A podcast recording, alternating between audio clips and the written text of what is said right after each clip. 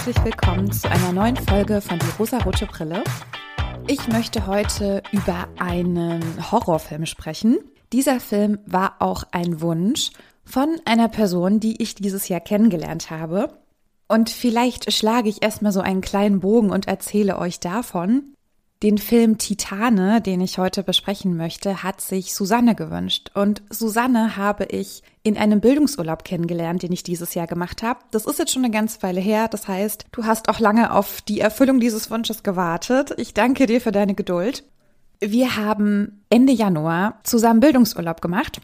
Und zwar ging es bei diesem Bildungsurlaub um das Thema Feminismus und Zivilgesellschaft. Also das Thema, wofür ich ja sowieso schon einfach brenne. Ich habe mich für diesen Bildungsurlaub angemeldet, weil ich großes Interesse hatte, mich tatsächlich weiterzubilden und noch mehr über das Thema Feminismus zu erfahren. Und ich habe auch sehr, sehr viel erfahren, sehr viel Neues dazu gelernt. Aber der größte Bonus war tatsächlich, dass ich sehr viele tolle Frauen kennengelernt habe. Das hat so gut getan für mein Herz, diese Frauen um mich zu haben, mit ihnen zu sprechen, dass wir uns austauschen konnten. Es waren so viele verschiedene Menschen bei diesem Bildungsurlaub und es war einfach wirklich, wirklich schön. Ich muss immer noch sagen, es war einfach das Wunderschönste, was mir dieses Jahr bisher passiert ist. Ich habe früher ja immer gedacht, dass ich, gestehen wir es uns mal ein, dass ich so ein Pick-me-Girl bin, die ja mit Frauen gar nichts anfangen kann. Ja, ich bin ja viel mehr mit Jungs und ja, Frauen, die sind ja so zickig und so kompliziert. Ihr wisst wahrscheinlich so ein bisschen, worauf das hinausläuft, beziehungsweise wo das begründet liegt. Ich wollte nie gerne Zeit mit Frauen verbringen, weil ich immer sie als Konkurrenz angesehen habe. Das hat sich aber schon in den letzten Jahren sehr, sehr stark geändert. Ich habe einen viel stärkeren Bezug auch zu meinen Freundinnen bekommen und ich habe das auch wieder bei diesem Bildungsurlaub gemerkt, dass mich diese Anwesenheit von Frauen und diese verschiedenen Themen und diese verschiedenen Ansichten, die sie damit reingebracht haben in diese Diskussion, die wir hatten, das war so balsam für meine Seele und das hat so gut getan, zusammen mit ihnen dort zu sein und das zu erleben und sich verbunden zu fühlen. Und das war einfach so, so schön. Tatsächlich lässt mich heute die Anwesenheit von Frauen einfach fliegen und glücklich sein und es gibt tatsächlich nichts Besseres, als sich mit anderen Frauen verbunden zu fühlen. Das ist zumindest meine Erfahrung. Jedenfalls habe ich auch unter großer Schamesröte bei diesem Bildungsurlaub davon erzählt, dass ich diesen Podcast mache. Warum schämen? Warum war ich nicht ultra stolz drauf?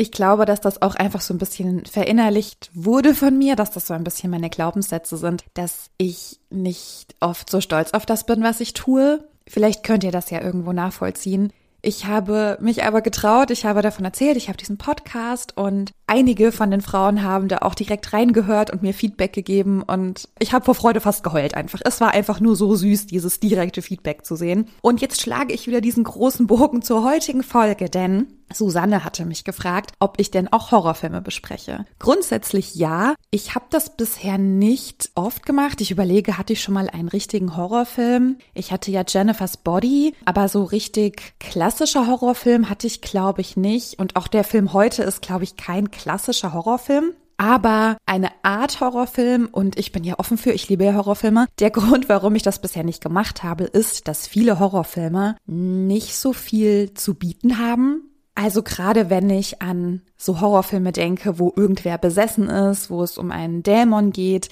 Ich glaube, man könnte da auch auf jeden Fall immer irgendwas Feministisches finden.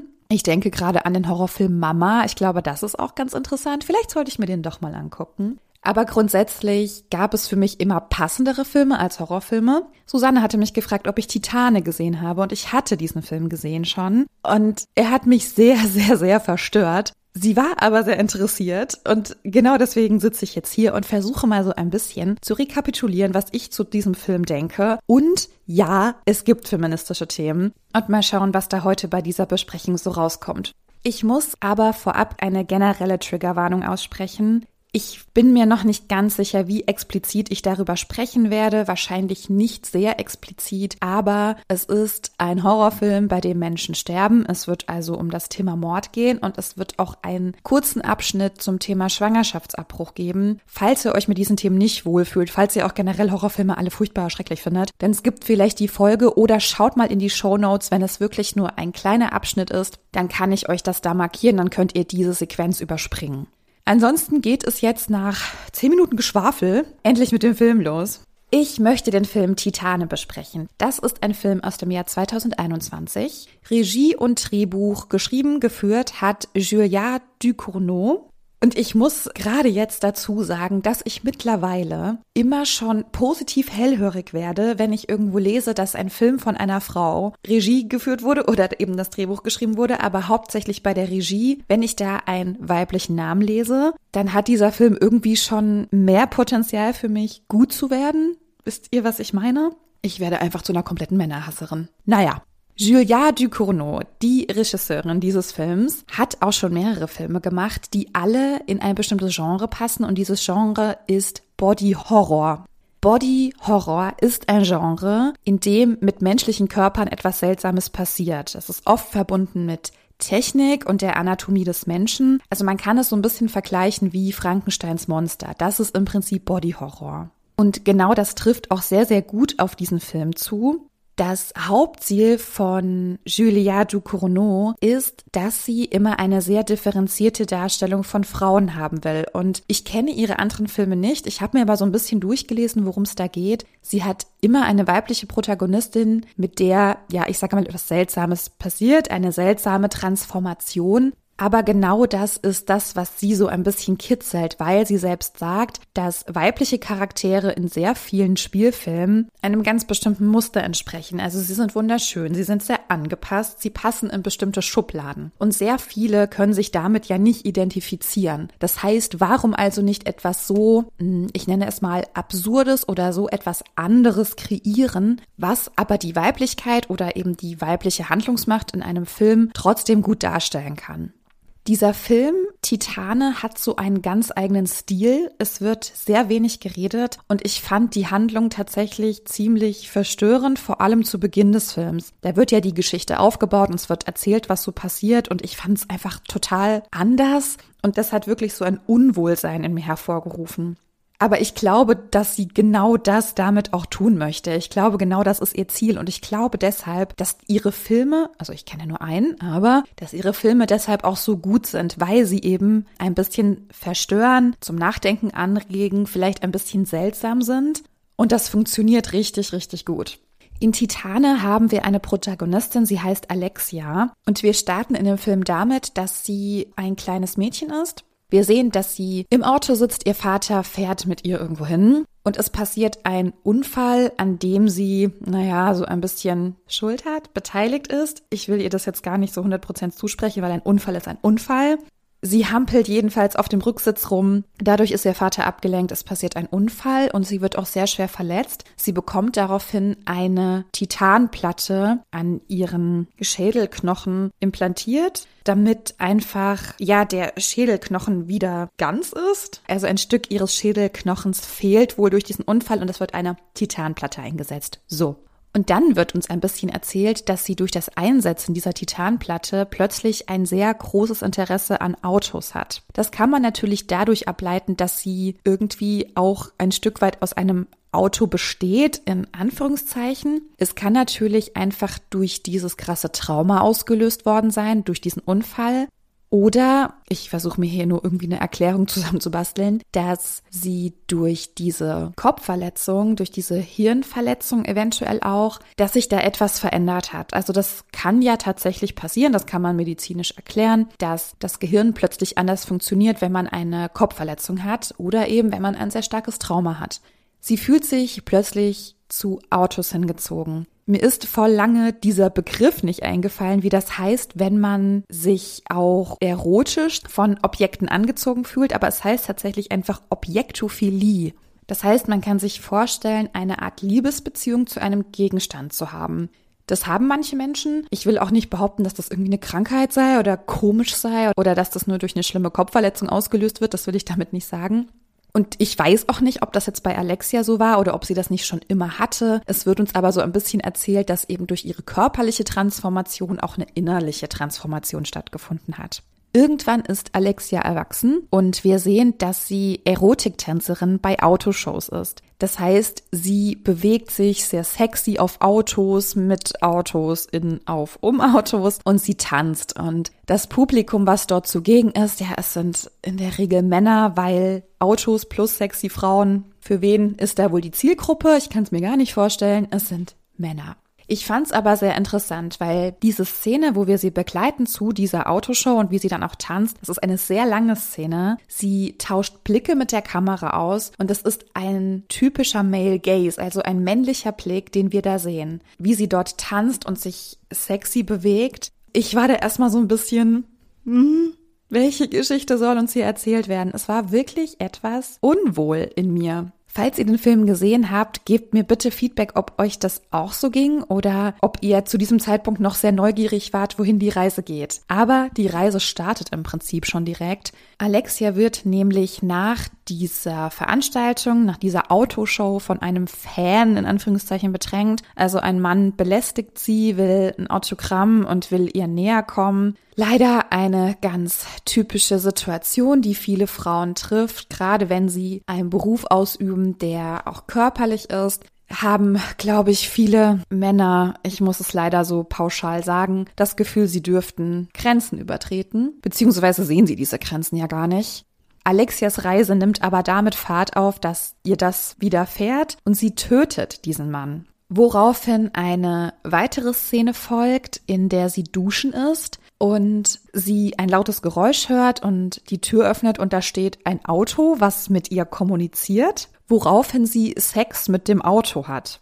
Das ist eine sehr lange Szene, eine sehr explizite Szene. Und das hat mich wirklich verstört. Ich kann es nicht anders sagen. Ich und Sexszenen, das ist ja generell unangenehm. Vor allem, wenn ich das mit meinem Partner gucke oder der auch nur irgendwo sich im gleichen Raum befindet, aber gar nicht hinsieht, ich schäme mich ja einfach zu Tode. Ja, es ist ja schon schlimm genug. Aber dass diese Szene so eine ganz untypische Szene war, weil sie eben nicht Sex mit einem Menschen hat, sondern mit einem Auto, es war einfach maximal schwierig für mich zu verarbeiten. Gebt mir auch dazu gerne Feedback, was ihr so dazu denkt. Alexia begeht weitere Morde. Das sieht man auch sehr explizit. Also die Bilder, die sind wirklich erschreckend aber dadurch auch wieder gut, weil genau das der Plan, glaube ich, der Filmemacherin ist, dass es eben so erschreckend und so explizit ist, damit du aufgewühlt bist. Alexia tötet drei Menschen in einer WG und auch ihre Eltern. Und so langsam merkt man auch, dass sich mit ihrem Körper etwas verändert. Es tritt eine schwarze Flüssigkeit aus ihrer Vagina aus. Ich konnte es am Anfang nicht so ganz deuten, ich habe ja aber noch ein bisschen nachgelesen. Es soll wohl Motoröl sein, weil sie ja eben Sex mit einem Auto hatte. Ich konnte am Anfang gar nicht einordnen, warum diese Flüssigkeit austritt. Es wird dann aber relativ schnell klar, dass sie schwanger geworden ist von dem Auto, I guess. Und sie aber das nicht so gut findet, denn sie versucht einen Abbruch vorzunehmen, selbst. Das klappt aber nicht. Aufgrund der Morde, die sie begangen hat, wird sie gesucht. Sie beschließt dann unterzutauchen und nimmt eine andere Identität an, und zwar die eines jungen Mannes. Sie verändert ihr Aussehen, sie bricht sich auch selbst die Nase. Es tut sehr weh, tatsächlich das mit anzusehen. Und sie begibt sich zu dem Vater dieses Jungen, dessen Identität sie nun angenommen hat. Dieser Kommandant ist der Leiter, also der Kommandant von einer Rettungsdienstgruppe und dieser Kommandant, der jetzt ja nun ihr Vater ist, beziehungsweise dessen Sohn sie spielt, nimmt sie auch als seinen Sohn an. Ich weiß gerade nicht mehr, wie lange der Sohn verschwunden war, dass das funktioniert, aber der Vater nimmt ihr das komplett ab. Wobei ich glaube auch nicht so lange, er merkt, glaube ich, schon relativ schnell, dass irgendwas komisch ist, dass da irgendwas nicht stimmt, dass es vielleicht doch nicht sein Sohn ist. Er das aber so sehr glauben möchte, dass sein Sohn endlich wieder zu ihm zurückgekehrt ist, dass er alle anderen Anzeichen nicht sieht, sozusagen. Der Kommandant ist auch eine sehr schwierige männliche Rolle, finde ich. Er zeigt so ein bisschen, ich glaube zu sagen, toxische Männlichkeit, dass er das repräsentiert, ist vielleicht ein bisschen überspitzt, aber er sagt so ein paar Sachen oder tut so ein paar Sachen, die schwierig sind. Also er sagt zu ihr, dass sie doch kämpfen soll wie ein Mann. Er spritzt sich Steroide, glaube ich, um stark zu sein oder stark zu bleiben. Er ist der Anführer dieser Rettungsdienstgruppe und er will auch Chef genannt werden und hat da ganz klar seine Rolle. Also er sagt auch, er sei der König oder er sei Gott und deshalb sei nun sein wiedergekommener Sohn Adrien Jesus. Es ist irgendwie alles so ein bisschen, ja, es ist so ein bisschen weird. Also schwierige männliche Rolle. Er ist eigentlich auch nur traumatisiert und er verteidigt Alexia immer und immer wieder vor allen anderen Personen, weil er eben seinen Sohn nicht verlieren will. Er hält sich so daran fest, dass sein Sohn nun endlich wieder bei ihm ist, dass er alle anderen Sachen übersieht. Auch Adriens Mutter ist dann da und sie sieht zufällig, dass Adrien eben nicht ihr Sohn ist, sondern dass Alexia sich für ihren Sohn ausgibt. Weil nämlich auch Alexias Schwangerschaft immer weiter fortschreitet. Es ist schwierig mit anzusehen. Sie bindet sich nämlich immer wieder die Brüste ab und auch ihren schwangeren Bauch ab, damit man das eben nicht sehen kann. Aber ihr Bauch wird immer größer, er wächst immer mehr, er schränkt sie auch immer mehr ein, weil das irgendwie auch so ein bisschen seltsam ist, was da in ihr wächst. Es tritt auch Motoröl aus ihrer Brust aus im Sinne von Milch. Es ist so eine Art technische Transformation in ihr, die sie, glaube ich, gar nicht möchte. Ich weiß auch nicht so genau, warum sie so lange auch bei dem Kommandant bleibt und diese Rolle einnimmt. Aber gut, klar, sie hat ja eine Motivation. Sie wird ja eigentlich gesucht wegen Mordes. Also ja, doch, sie hat eine Motivation. Ich muss das gerade so ein bisschen revidieren. Aber sie weiß ja auch, dass sie irgendwann auffliegen wird und sie fliegt auch auf. Im Prinzip kurz vor der Geburt ihres Babys es ist irgendwie auch ganz verrückt, diese ganze Geburt, weil sie dann bei dem Kommandant ist und er ihr dann bei der Geburt hilft. Er ist ja auch ausgebildet, er kann das, er hat ja medizinisches Wissen. Aber es ist auch irgendwie so ein bisschen seltsam, weil ihr Bauch platzt auf. Das Baby kommt zur Welt und sie stirbt relativ schnell bei dieser Geburt. Und ich frage mich, warum holt er keine Hilfe? Also er ist irgendwie auch ne auf, ich meine, Steroide sind ja im Prinzip auch eine Art Droge. Er ist irgendwie auch auf Drogen und ich weiß nicht, ob er so ganz klar dabei ist, aber er holt niemanden, um sie wiederzubeleben, um sie zu reanimieren. Er versucht es auch nicht selbst. Er merkt relativ schnell, dass sie eben verstorben ist bei der Geburt und legt sich dann das Baby auf die Brust.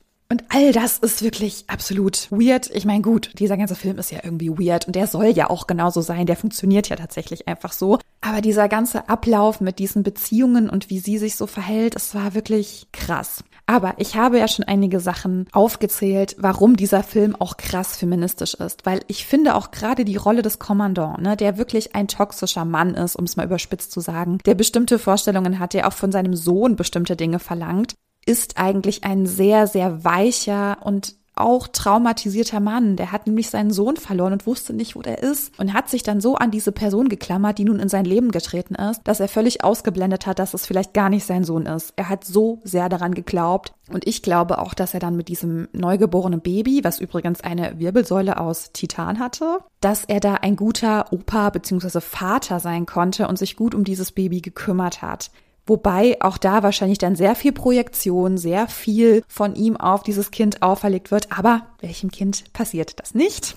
Ich finde die ganze Rolle von Alexia sehr, sehr spannend, da sie eine selbstbestimmte Frau ist, die in einem Job arbeitet, wo einfach zu 100 Prozent der männliche Blick auf ihr ruht. Sie wird objektifiziert, sie wird bewertet, sie wird sexualisiert ohne Ende. Und sie wehrt sich aber gegen Dinge, die mit ihr gemacht werden indem sie eben einen Typen umbringt, der ihr Gewalt antun möchte und indem sie auch ihre Sexualität nicht mit einem Mann auslebt, sondern mit einem Auto. Es wird im Laufe der Geschichte auch so ein bisschen erzählt, dass sie wohl auch auf Frauen steht. Sie ist tatsächlich selbstbestimmt in ihrer Sexualität und in ihrem ganzen Handeln.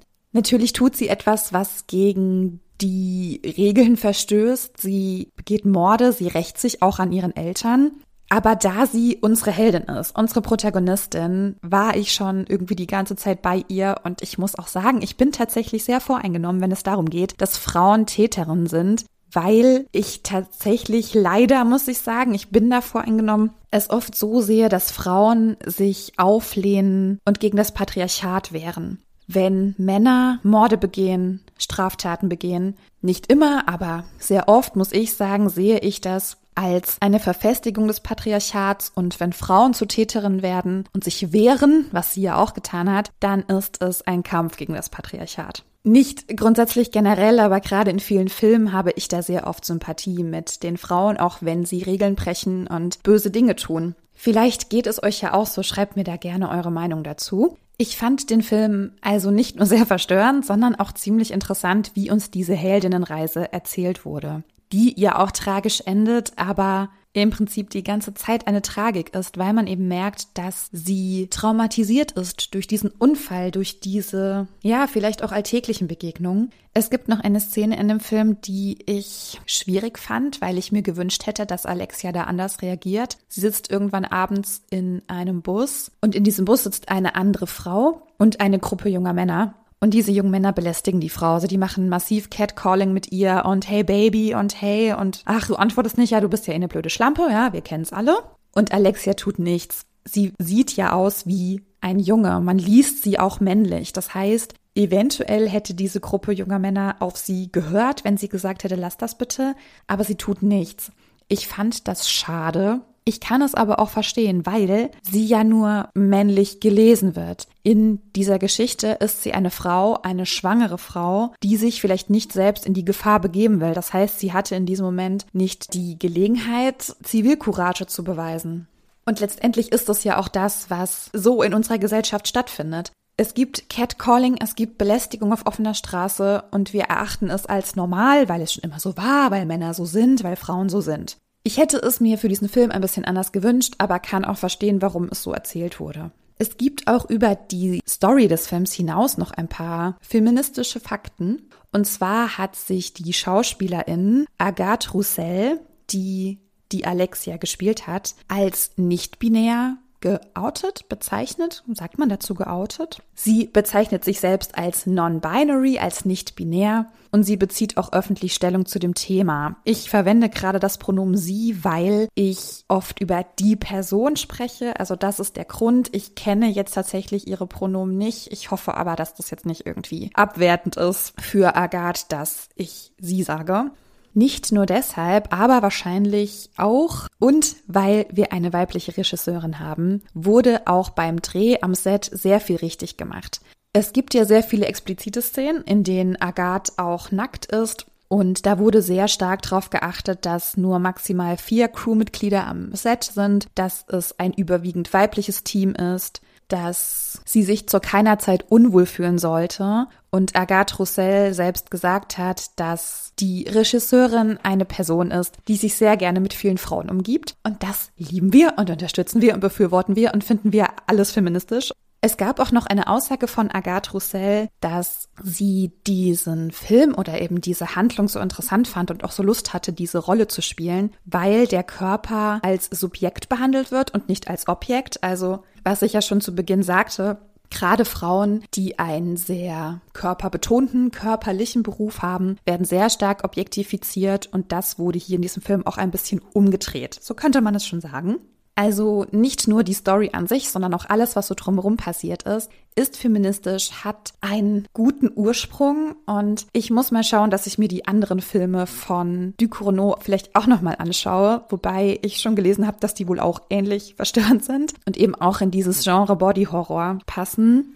Falls ihr also harte Sachen gut ertragen könnt, dann schaut euch diesen Film sehr gerne an. Ich habe viele feministische Punkte gefunden und ich fand ihn auch grundsätzlich gut, auch wenn er mich eben so verstört hat. Aber wenn mich Dinge krass auffühlen, ist das eigentlich ein gutes Zeichen. Wobei ich auch verstehen kann, dass man sagt, ich möchte so auffühlende Sachen nicht, das verkraftet mein kleines zartes Herz nicht. Fühlt euch da frei und nicht gezwungen, dass ihr diesen Film jetzt anschauen müsst. Er ist tatsächlich gut umgesetzt von den filmerischen Punkten. Vielleicht habt ihr eine Idee, wenn ihr den Film kennt und wisst so ein bisschen, was ich meine. Wenn ihr Lust habt, mir eure Meinung dazu zu schreiben, dann tut das doch bitte sehr gerne auf Instagram rosarotebrille.podcast. Lasst gerne ein Like da und einen Kommentar und tut das auch sehr gerne auf den Podcast-Plattformen, wo ihr diese Folge hört. Ihr könnt die Folge weiterleiten. Ihr könnt eurem Umfeld erzählen, dass ihr einen tollen Podcast entdeckt habt. Ich würde mich sehr freuen, wenn wir ein bisschen ins Gespräch kommen und ein bisschen miteinander connecten. Ich hoffe, ihr hattet Spaß an der Folge und ich hoffe, ihr seid auch in der nächsten Woche wieder dabei. Ich wünsche euch eine wundervolle Zeit und wir hören uns ganz bald wieder. Bis dann!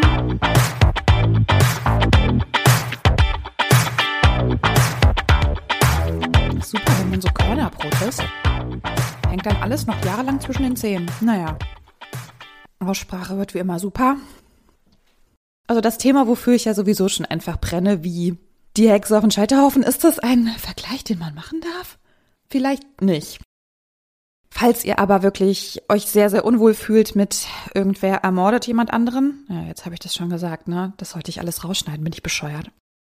Ich werde einfach zu einer kompletten Männerhasserin. Seien wir ehrlich, ich bin einfach die geborene Feministin. Ja, ich erfülle absolut jedes Klischee. Ich hasse Männer, ich bin absolut unrasiert und trage keine BHs. Naja,